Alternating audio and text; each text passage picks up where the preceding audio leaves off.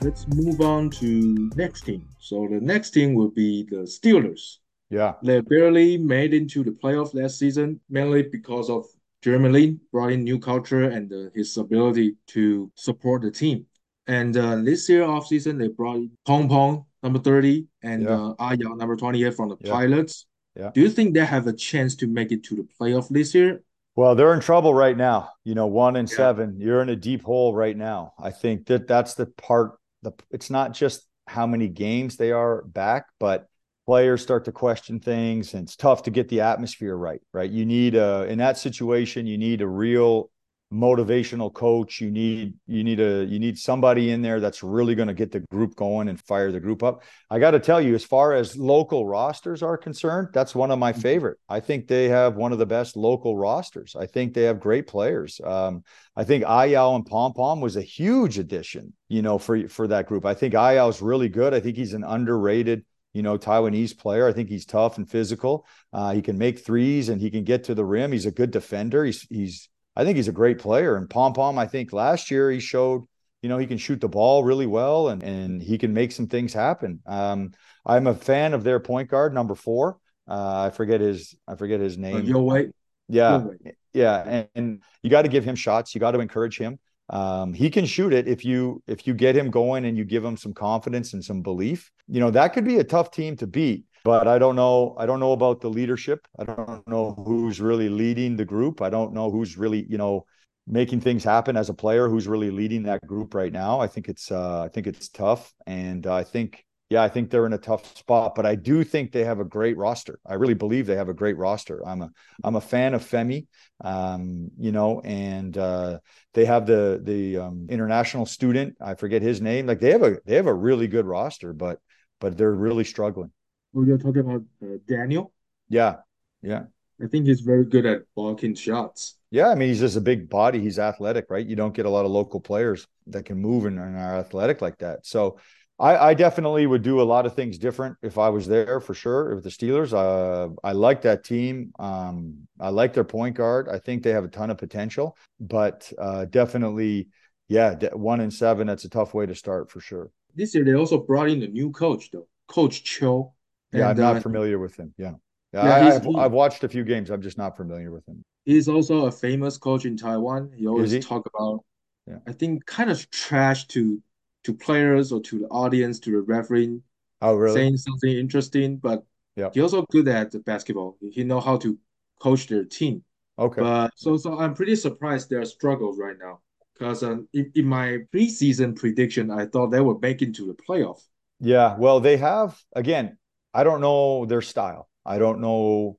You know, if you look at the Dreamers, you can tell exactly what they're doing. You know, they're running a lot of delay action. Uh, they're playing through uh, Georgie, for example, when he's at the four. They're playing through uh, uh, Julian. You know, Brandon is doing what he does at the five. You can see the spacing. They're running to the corners. They're they're getting a lot of good open threes. Achi is creating with space. Uh, Hsinchu and Steelers for me, I I cannot I'm not I cannot tell really what they're trying to do, what their what their style of play really is. Definitely um Steelers defensively from what I saw, they they give up a lot of like wide open shots and I think uh I'm not really sure, you know, how they can stop that unless they make some, you know, pretty aggressive changes to their style and their tactics. I, I think their import players have some stamina problem. Like since Femi did not play back-to-back games, or Anthony Bennett, when when he was in the fourth quarter, he always like getting tired easily. Yeah. So, yeah. so team Yeah, was A, A, is definitely. I I know. I've known Anthony Bennett since he was 12 or 14 years old. I've, I've I've known him for a long, long time. I don't think he's in very good shape right now, for sure. Oh, okay. Yeah. Is he in the Canadian national team right now? Yeah, he not? he not anymore. Um, he he was though for sure, but in the past, Okay. yeah, yeah.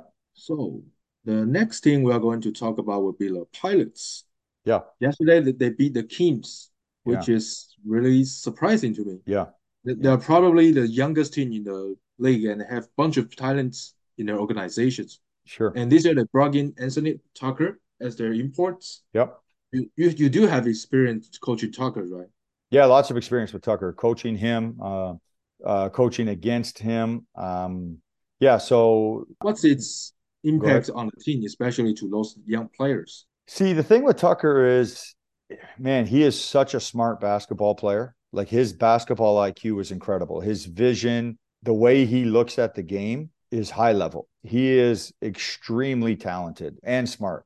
And I think the problem with Tucker is it's hard to put young players around Tucker. It's hard to put guys that aren't experienced around Tucker. It just is. Um, he's he's he's smart. He's next level. He you know he's the kind of guy that you put him on a high level team. Like if you put him on one of our Canadian teams here in Canada, he would I think he would look amazing just because his vision and he's so smart. Right. The problem is, and Tucker went through that with me in P League season one. Is you know he was playing with Achi as a rookie. He was playing with Randy as a rookie. He was playing with Jay Chen as a rookie. He was playing with Tank you know, as a rookie. He was playing with Dewey as Dewey's first time ever playing big minutes. Yeah, He had played for Oolong for so many years, but never really got an opportunity like he did for us. And I think Tucker, some nights he struggled with, you know, all the youth around him. And so when I look at the the pilots team, I'm not surprised that they're having some struggles just because, you know, Tucker, the problem with Tucker is I actually think sometimes he passes too much. You know, I mm-hmm. think that there's time and a place for passing, and he's such a great scorer. I always my problem with Tucker is me and him had some some bad days like this because uh-huh. I wanted him to score more and he wanted to make the right pass, you know, all the time. But sometimes the right pass is passing to a you know a not so great three point shooter and mm-hmm. he's that player's open you know for a reason so i just think tucker's really really smart and i think he's it's hard to put youth a lot of young players around tucker it's tough yeah that's interesting because you mentioned about passing. I believe it was last week some Pilots players just complained about that Tucker did not pass the ball to them. Really? And yeah, yeah and Pilots just win the Kings without Tucker. Yeah, it's tough because um, you know Tucker's a point guard, but if you bring an import, any, every import has to score. The imports have to score. You know, there's only a few imports in the history of the P League that can really affect a game without scoring that much. You know, one is Brandon Gilbeck. You know, Brandon mm-hmm. Gilbeck can have 10 points, but he'll block five shots and alter another 12 shots and he can really affect the game. We we won a lot of games with Brandon only scoring 10 or less. But Tucker's not that type of defender. So if you bring Tucker onto your team, you know, you need him to score. You want him to score. And I think that's probably what Tucker does out there. I haven't watched the pilots play too many games, but I'm assuming he's attacking and he's trying to get to the rim and create because he knows that he needs to score as an import, right? Mm-hmm. And um, I think you know I saw um, many players complain about imports taking a lot of shots. You know, over the years, in my experience, I think it's a very common situation, mm-hmm. especially if the team's losing. You know, I when I coached in the ABL, players complained about that. When I, I, you know, I know that uh, other teams have had players complain about uh, import scoring. Every time uh, Hsinchu lost with Sim, everybody said bad things about Sim, and then when he win the next game, everybody loves Sim, right? So yeah. I just think that's part of be- being an import in uh, in a foreign country. Is you got to win games, or people are going to say things. Same thing with the coach, right? It's the same. Mm-hmm. So yeah. Do you think Anthony Tucker was a right fit for the pilots or not? It's hard to say for me. I think Tucker's a great player and he's so smart. Um, I think with the three imports, with the new rule, I think it is smart to have a guard. I think as one of your options because you can play with the options throughout the course of the game. I like the idea of having a guard. I, I was thinking, you know, um, that's probably why the Lioneers, if Mike starts to score more for the Lioneers, uh, mm-hmm. I think it'll take some pressure off of Oscar, like a perimeter scoring, more perimeter yeah. scoring. And um, yeah, so I'm, I'm assuming that's kind of what the pilots were thinking as well. Um, you know, the scoring should be in the 90s to 95 to 100s in the P League now with three imports. So mm-hmm. I think if you look at the games where it's in the 80s and stuff, it shouldn't be in the 80s. The scoring should be up. Um, but I just do think that's some low three point shooting percentage. It's still early in the year. So I do think I do think Tucker was probably a good decision um, because you have that as an option, not only during the game, but you also don't have to use them in certain matchups, you know, either if you don't want to, right?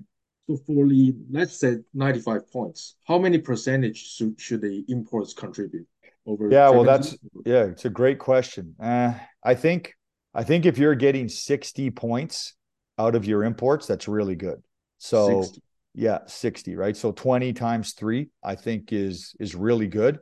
Um, anything more is like consistently, right? That's probably Jack the number one way to get to 95 points. If you score mm-hmm. 95 points in the P League, especially in the past, you were going to win. 95, like very rare, you know, unless it's a close game and you lose, you know, on a possession or two. But but 95 was the number to get to and everybody was in the mid 80s you know because and i just believe it was because of the rules right? Now with three imports i think there's no question you should be in the 90s every game. So if you get 60 out of your imports let's say you get 65 right? You only need 30 from another six six or seven locals right? Mm-hmm. and uh, you should be able to get that. Like if you look at the dreamers achi's going to get get you 10 to 15 you know? Um, you have randy 10 to 15, Kenny 10 to 15. You know, so the Dreamers can get to 95. The question is what teams what teams cannot get to 95, right? You know, the Kings can get to 95 no problem, right? Because Joseph Lin, uh, Jeremy Lin, you know, um, Lee Kai-yan, you know, these guys can play. You know, you know, you know that excuse me, their imports can really score too, right? So mm-hmm. the question is what teams can get the 30 to 40 points uh, out of the rest of their group. And I think that's where the coaches come in, right? I think you have to, Taiwanese players are special players. You have to motivate them, you have to give them confidence, but at the same time, you know, you have to be hard on them too. I think there's a there's a fine line, and um, I think whatever teams can do that, Jack, are going to have a lot of success.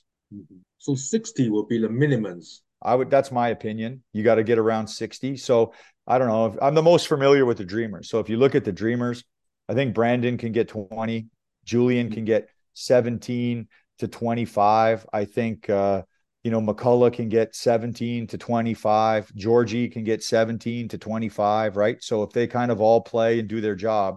But what happens now with the new rule is definitely, definitely less opportunities and less shots for the locals definitely right? That's simple it's simple math. The good thing is that it's a 48 minute game and not 12 or not 40 like a fiba mm-hmm. right? It's different so there's more yeah. time.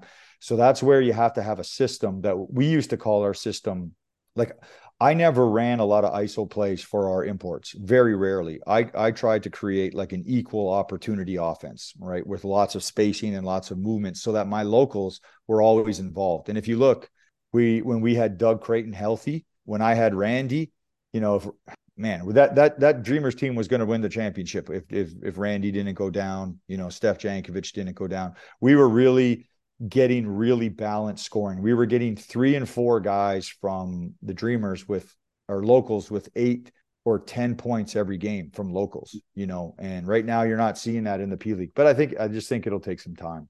Okay, coach. We got two teams left let's do you want to talk about Kings or Fubon first? you you you you decide. Okay. Let's start with the Kings. Okay. So obviously they brought in Jeremy Lin this off seasons. Yeah. Which incredible. makes them a strong competitor for the championship. For sure. And yeah. they're winning seven to seven and one right now. Yeah. And they're pretty much undefeatable now. So what would be the key if they want to win a championship or there's not there's anything they need to worry about? I had a lot of success against the Kings, you know, roster comparison. They always, you know, they always had a really, really strong roster against us, you know, especially when they had Quincy Davis, you know, playing and Amigo, um, you know, and they always had good imports. And the way that we beat the Kings was by outplaying them. You know, we felt like if we were the aggressor, uh, that we could we could beat the Kings. And I think that's the same way you have to approach it. Uh, there's some specifics to the Kings. I think, you know, you don't want Kenny Manigault getting to the rim. You know, you want Kenny Manigault shooting threes. Um, you know, you've got to find a way to really limit uh, Jeremy Lin scoring opportunities. Like right now, everybody's kind of just letting him bring the ball up and then they're guarding him at half court. I think you got to pick him up full court. I think you've got to be super physical with him. I think there's some different creative schemes that you could use against those guys that I think will slow them down for sure. Uh, I would play a lot of a lot of zone against those guys, but more creative zones and stuff like box and one against Jeremy Lin. Because see, the problem with Jeremy is not just the 20 points that he scores, right? It's the assists, yeah. it's getting to the free throw line, it's he gives that team so much confidence and energy, right? Um, I would really make others, you know, try and beat you. Um, we know that Byron Mullens gets really upset with the referees. We know that he gets frustrated. You know, uh, he can have an amazing night or just not even show up the next night, right? So I think with the Kings, you've really got to take it to them. You've really got to be the aggressor. You've really got to mix your defenses up. Um, you know, you've got to be super physical with Jeremy Lin. You know, you've got to think like a maybe not, but think like a box and one, you know, where once he gets rid of the ball, don't let him get it back. You know, I would make other guys try and beat you. I would have, you know, I would have them try, you know, have them shooting as many threes. Like I'd have them shooting their max amount every night, you know, because I just think it's one of their weaker points, you know, and mm-hmm. the way that they really hurt us in the past was Quincy Davis in the fourth quarter, right? So that's where the rule now, I think, you know, nullifies some of that. You know, I, I could never have two bigs out there. Uh, they would have two bigs out there all the mm-hmm. time, you know, um, and and really get a lot of key offensive rebounds. And Quincy would always make huge plays, you know. So yeah, I think uh, you you want to run on them. I think on the other side, you want to really really attack certain players. There's certain players on that team that just are slow, not good defensively. Um, mm-hmm. Cannot let Joseph Lin uh, get to his left hand. Got to make him play to his right hand. Got to keep him to the right side of the floor. Got to be physical with him and keep him to the right side of the floor. But yeah, you got to try and make other people beat you. Um, you've got to get creative with your defenses. You've got to attack the right people. I think the coaches in the P League know who the right people are on the Kings to attack. There's some slow footed players there. Uh, but man, they've done a great job building that roster. They've got everything. They've got size, they've got guards, they've got shooting, um, they've got depth. Uh, as far as the P League goes, they should not lose more than four or five games. You know, in my opinion, they really shouldn't. Um, so I think they have a lot of pressure on them. I think you know the good thing is that see the Dreamers have great leadership. The Dreamers have a great family. I think mm-hmm. so does Fubon. You know, Fubon has Mike Singletary, has Beast you know, Jet, the way Jet plays when he's healthy, he leads by example. He plays the game, you know, the right way. So um, they have Zaitsev and they have winning. Those guys know how to win and they know how to win, you know, together, right? Um, the Dreamers have good family togetherness, toughness, togetherness. And the Kings have Jeremy Lin. He's basically the coach on the floor. Yeah. Right. And um, so I think for me, those three teams right now have, you know, a lot of um, of the right factors to win a championship in the P League. The other thing you need in the P League is a little bit of luck. You know, mm-hmm. um, mm-hmm. I think you need a little bit of luck because it's such a long season. So I think if the Kings stay healthy, I think they'll be very difficult to beat. There's no question. But man, I would never count out Fubon, and I would never count out the Dreamers with this, with the way that they're playing and the and the, the togetherness. And the Dreamers are uh, an example of four years of really just fighting hard, staying together, growing together. You know, you think about Randy coming back from his injuries, how much, how far along Achi's come, how far along Kenny's come, Jay Chen. You know, their imports all played together last year, so they know each other. You know, Georgie is a guy who played for me in Canada that I highly recommended. You know, to the Dreamers. So there's a lot of connection, synergy there. Um, I think, yeah, Kings are good, no question, but I think they're beatable. Um, but it just remains to be seen if they stay healthy and they keep that leadership or not. You know. So, who do you think that would be the X factor for the Kings if they want to win the championship? Jeremy Lin staying healthy. There's no question. That I think I really think that's the X factor. I think he's really good, and I think you know as the season goes on, he'll get even better. Um, mm If I was the Kings, I would be doing everything to manage his legs and make sure that he doesn't you know do too much or get too tired so yeah, I, I, I really think that they have a special group. Um, yeah, on on paper, you know for sure. on paper.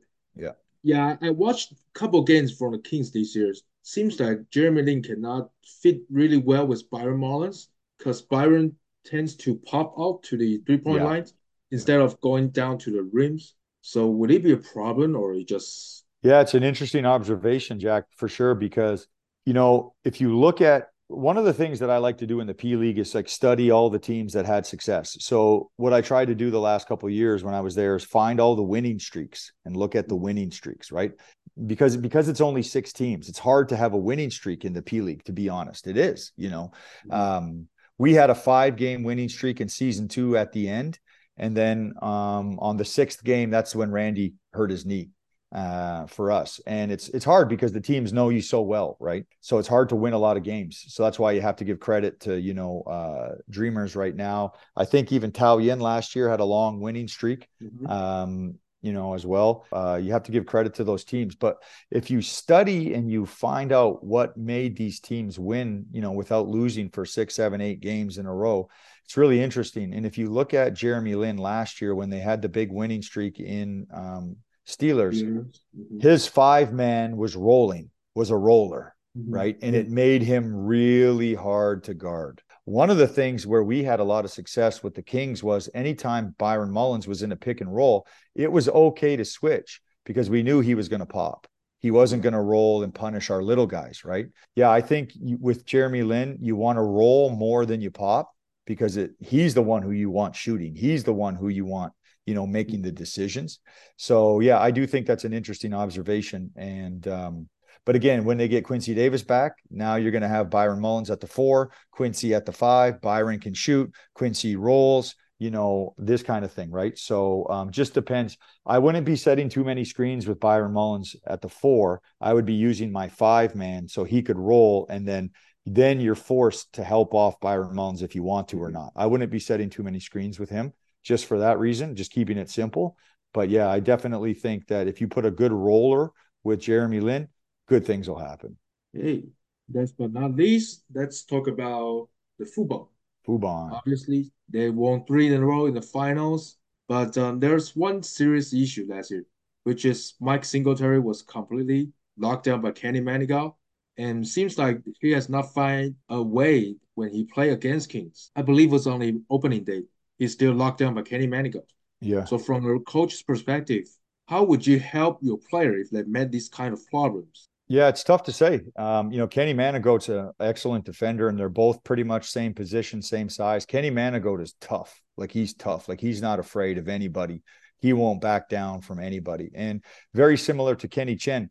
Kenny Chen had some great games against uh, Mike's Mike Singletary as well. If you look at our our mm-hmm. past, our history, the problem was, uh, you know, we didn't have the depth, you know, to support Kenny the way that the Kings do um, for example, with the rules in the past, you know, I didn't have two bigs out there and Kenny Chen guarding Singletary in the fourth quarter, right? So, mm-hmm. you know, it was a real struggle. But the Kings have always had um, Davis, you know, Quincy Davis protecting the rim, right? So Kenny Manigault can be a lot more physical on uh, Mike Singletary and things like that because of guys like Quincy Davis. So I do think that the Kings have a good roster to pose problems for Singletary. What would I do to help Singletary? He's a smart yeah. player, man, and that and Fubon coach is very smart. They're they'll those guys know you know what they're doing. I think you got to give uh, Fubon's coach a ton of credit last year. He didn't even use Singletary in the finals, mm-hmm. right? The last game, he didn't even use him. You know, so you know, I think Fubon knows what they're doing. I think wh- when you have a guy who has a very hard defensive matchup, I think you got to start making that guy a screener you got to start generating some switches to get the matchup off of that guy.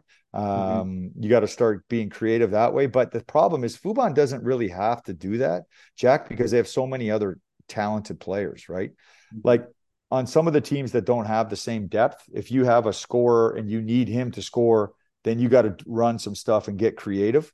Um, Fubon has so much talent. Look at look at how good they are. They literally did not play Mike Singletary in the finals last year because of the matchup problem. He's one of the greatest, if not the greatest player to play in the P League as far as numbers and winning, and they still won the championship. Yeah. You know, that's how that's how deep they are, Jack, and how talented they are. So I just think it's uh for those guys, it's just a matter of executing. They've got a great coach. He's really smart coach. You know, me against Fubon for two and a half years, I tried everything humanly possible, mind games, everything I could do to try and find a way to beat Fubon, right? Because I knew how talented they were. And uh, yeah, I have a lot of respect for that coach, Roger, and the, and the Fubon Braves. I think they're tremendous organization. They've won three in a row. Like I said, you can't argue with that. So, mm-hmm.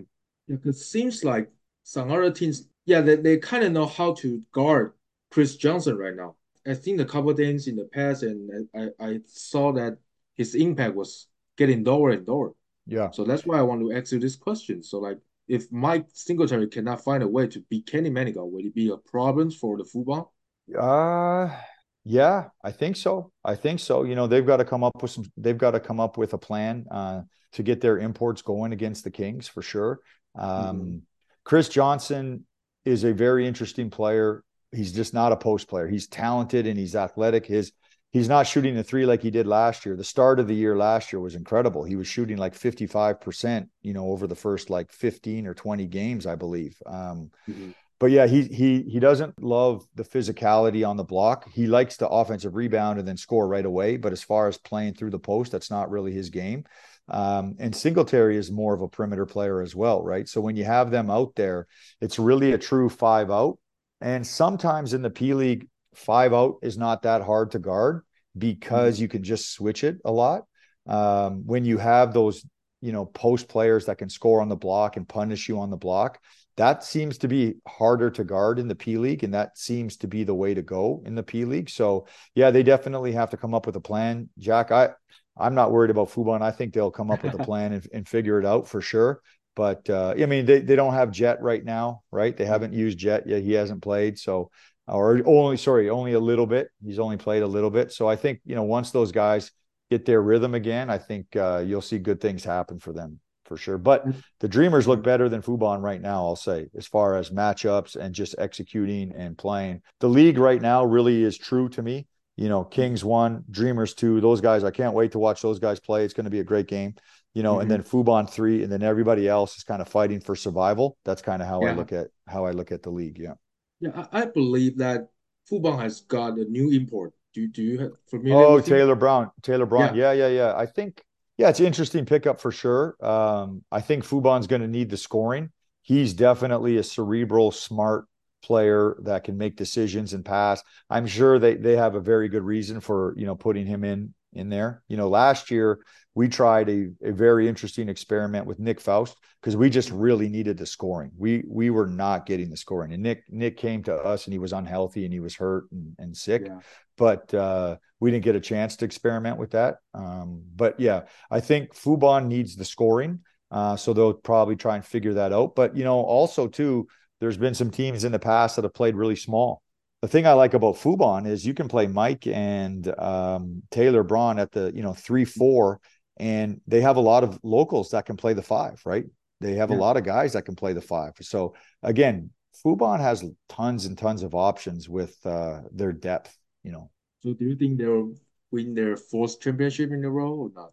I, I don't know, man. I'd like to see somebody else challenge. I would like to. Uh, I'd like to see somebody else challenge. I think uh, for me right now, it's the way the league looks right now, mm-hmm. I know it's really early, but the way the league looks is kind of like how I see it finishing out. You know, the Kings and Dreamers fighting for the finals. That's how I kind of see it mm-hmm. personally. Um, you know, but uh, man, anything can happen. This the P League season is so long. They take so long to play 40 games, right? Injuries, man, so many things can happen. So, you know, and I think last year too, if Jeremy Lin doesn't get hurt, they were going to be a very tough team to beat last year. That that was, I think, the rest of the league was very happy uh, that he wasn't going into the playoffs because. And don't get me wrong, I love the Dreamers. I want the Dreamers mm-hmm. to win all the time. I care about those guys, but I I was very confident that if the Steelers got into the finals, it was going to be a big game.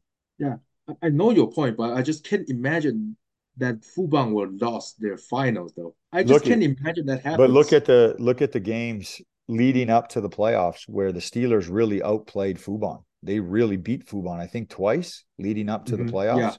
Yeah. Um, and they had a, they had a good roster. They had, it's all about matchups. And last year with the rules, the thing with the rules last year, which is different now, was last year Jeremy Lin in the fourth quarter was like having another American, right? It was like another mm-hmm. import. So the the rule advantage was really in the Steelers' hands last year. Now the rule advantage is to the Dreamers and other teams that have two good uh, imports that can play at all times, right?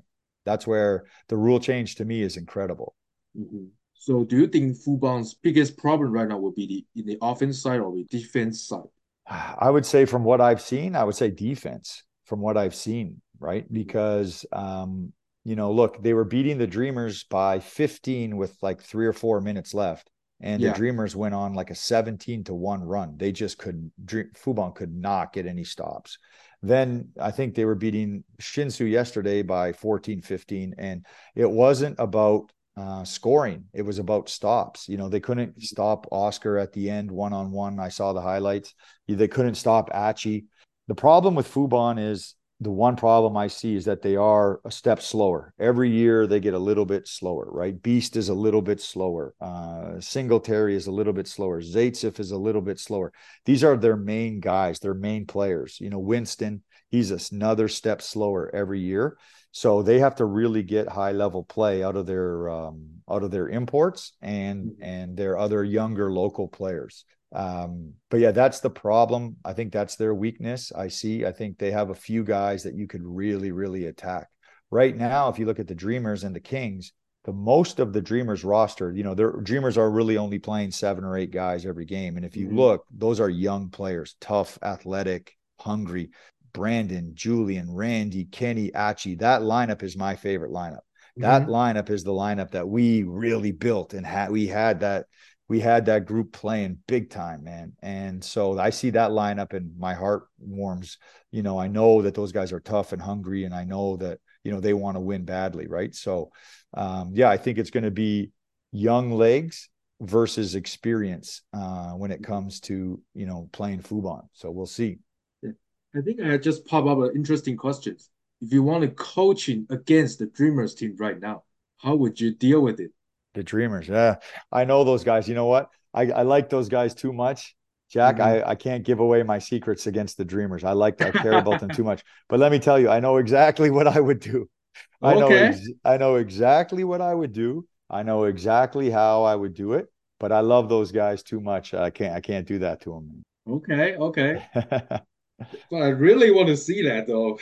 uh, me, hey, you know, I'm I'm I'm loving life in Canada. Things are things are good here. I have another summer coming up with the Bandits. Um, mm-hmm. We went to the semifinals last year, and we we didn't really play as well as I wanted to. We had some bad injuries again, so um, I'm looking forward to having another good good summer here with the uh, with the Bandits in Vancouver and see what I can do.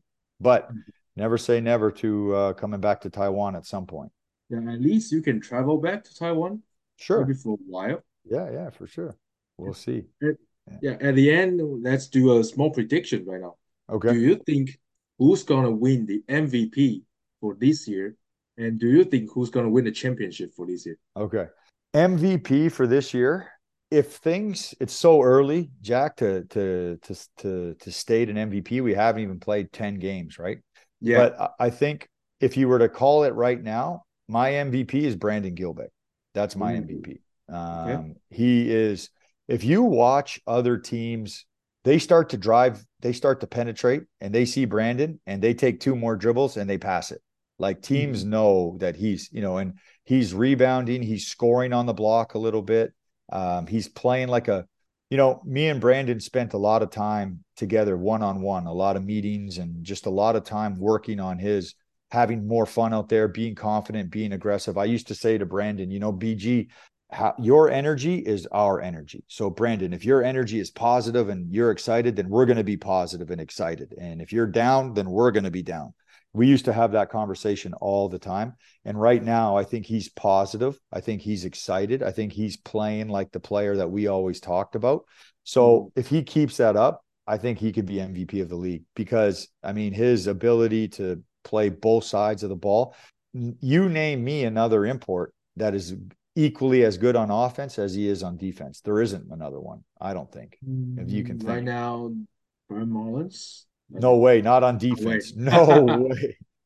Offensively, but he's not very consistent, right? Um, but yeah, yeah, I do think I do think Byron Mullens offensively could easily be the best import. I, I, I do agree. Like mm. ability to score on the post, shoot the three. You know, he's a next action guy. He can make handoffs and passes and decisions. I I agree but he's nowhere near the defender that Brandon is. And when at the end of the mm-hmm. game, when you see Brandon has, I don't know, 20 points, four blocks, you also know that he altered another 10, 12 shots, right? So, yeah.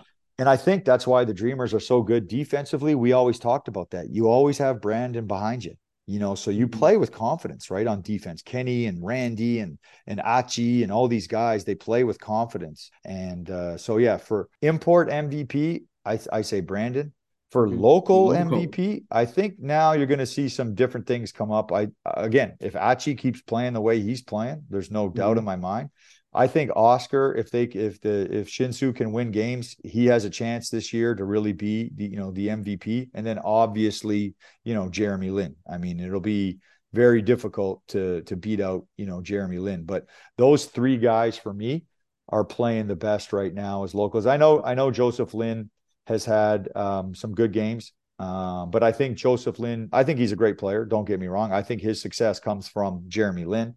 Whereas mm-hmm. I think Achi and Oscar, they have to really show up and, you know, generate on their own uh, for the most part, you know, generate the team's energy, generate the flow, you know, on their own. Where J- Joseph Lin plays off of Jeremy, right? So do you take Achi over Oscar right now? Well, everybody always likes to ask me that question. Um, yeah, for me, like Achi, I, have never, I've never had a conversation with Oscar. I don't know the kind of person he is. I don't know what he's really like, uh, Jake. But I know Achi is a special kid. He's the greatest human being. He's such a nice kid. Um, he's really tough in his own way. I say Achi offensively is more polished. He's a more polished player. Oscar is very good offensively. He's gotten better and better. You know, the first year Oscar could not go right. He could not dribble to the right. Now he can go both ways. Uh, he's making huge shots. If you look at the game winner that he got yesterday, that was going to the right. And in the past, it's like you really wanted him to go right. Now he's going both ways. So I give him a lot of credit. He really improved his three point shooting as well from, you know, from season one. Um, Achi to me is a much, much more polished shooter, definitely better shooter, more polished offensively. Um, I think Achi's a little bit better in the pick and roll, just from what I see. I know the usage numbers and the statistics tell you Achi's better in pick and roll on all the uh, on synergy and all the other uh, software tell you that. But I would say Oscar is a very good defender, and Oscar improved his offense. Achi has improved his defense, but mm-hmm. Oscar naturally is a better defender. Um, but I love both of those guys. I, I really care about Achi. I think both are great players. If I was coaching Oscar, I think I would really have him scoring. I think he would be like Achi is now for Dreamers. For me, he would be 20 points a game, uh, scoring a lot. Yeah, I think this kind of competition really makes them getting better. Though. A hundred percent. Oh yeah. Yeah. Hundred percent. There's another podcast talking about Oscar then they said that Oscar was mainly play in the team that built for him. They want to see if Oscar can do do the same thing in Fubons or in the Kings, which the team is not really built for him. Oh, they said that he's only good because the team was built for him. Yeah, yeah, I don't agree with that at all. Um, I don't think that's a good statement. I think if you look at Oscar, um, what makes him good is his toughness what makes him good is that he's fearless. What makes him good is that he um, guards and plays defense and and and and bothers people, and then he can he can score. Like Oscar to me doesn't even get enough shots. Oscar mm-hmm. to me isn't even used.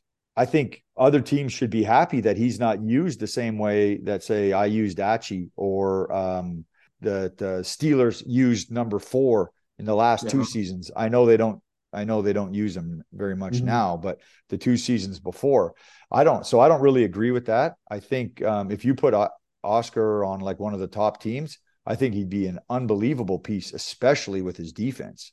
Maybe maybe his scoring goes down a little bit, but I think with his defense, um, his passion, the way he plays, yeah, I don't I don't agree with that statement at all. Okay. Yep, I, will give you my last questions. Sure. So, who's gonna win the championship this year? It's just too early. I just think honestly, I think it's really between the Kings, Dreamers, and and uh, uh, Fubon right now. Jack, I can't I can't okay. say because I know these seasons are so long, man, like so so long, and uh, I do think it's between those teams. Whoever stays the healthiest of those three teams is going to okay. win, in my opinion. But hey man anything can happen. You know Taoyuan just just beat the kings. Nobody expected mm-hmm. that on a back to back and and you know steelers i'm sure they'll make some changes here in the future. They don't want to mm-hmm. be you know last again. Uh you know so um yeah i i think um it's between those three right now. But you know Hsinchu Hsinchu you can they're tough man. They got some tough kids. Um, again, I think they just have to figure out their style and their identity mm-hmm. and, and, trust it. If you remember in season one, um, what happened in season one, they were really in trouble. And then they traded for um, uh, what's his name? Branden uh, Dawson? Yeah, Dawson, exactly. They traded for Dawson and they started running and running and running. They were running.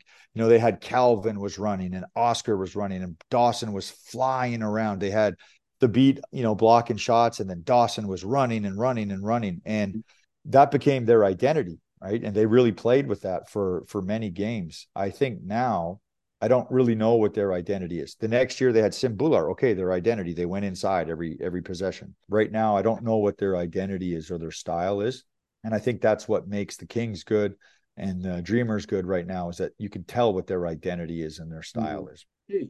So finally, coach, do you have any words to the Taiwanese fan and maybe to Dreamers family as well? Yeah, man, I, I miss my Taiwanese fans. You know, when I left Taiwan, I didn't think I would miss everybody as much as I as much as I have. Such an amazing country, such great people. Um, I love my Dreamers family. Those guys, I'm telling you, like when I see those guys play, my heart, I just feel, you know, I know it was hard when I left last year and but now when I sit back and now that I've relaxed and I'm comfortable at home, I see them play, I feel so good for them. So, yeah, man, I care about those guys so much, you know, uh, when I watch and guys like Julian. I'm really happy that the Dreamers brought back Julian. I probably should have brought him back the next year. Is probably mm-hmm. a big mistake for me in my coaching career and a really good lesson learned for me. So Julian, I love him, man. And Brent, watching watching Brandon, um, Kenny, Randy, Achi, and players like Young get a chance out there, and and uh, Doe. I know Doe's hurt now, but I really care about those guys. We went through a lot, and when you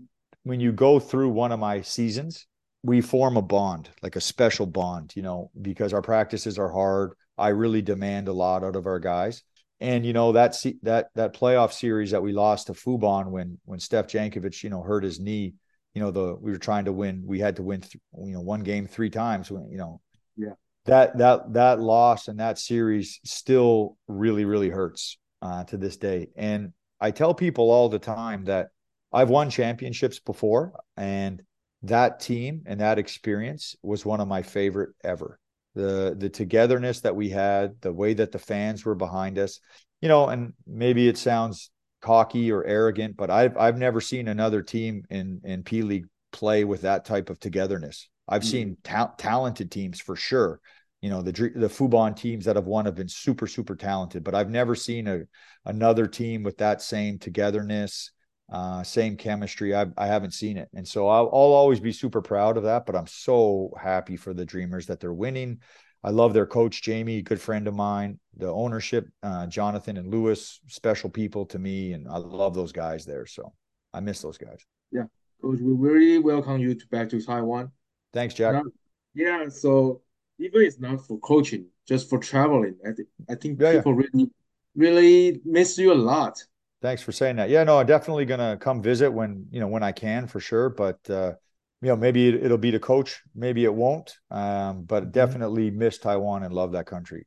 Okay, so here's all my questions from my side, and right, I really appreciate you to join our show, and uh, hope I can chat more. Yeah, but there's no words can express my gratitude to you. Oh, my pleasure, man. I I appreciate you being a fan, Jack, and I appreciate you. Uh, reaching out. I try to talk to as many Taiwanese fans as I can when they send messages and stuff. And so, uh, yeah, I'm glad I could help you, man. And we're just talking about Taiwanese basketball, and that means a lot to me. So I'm glad I could help you. So yeah, that will be end of our show. Uh, thank you, Kyle Julius, okay, to, to come to our show, and uh, we'll see you next time. Bye bye. Okay.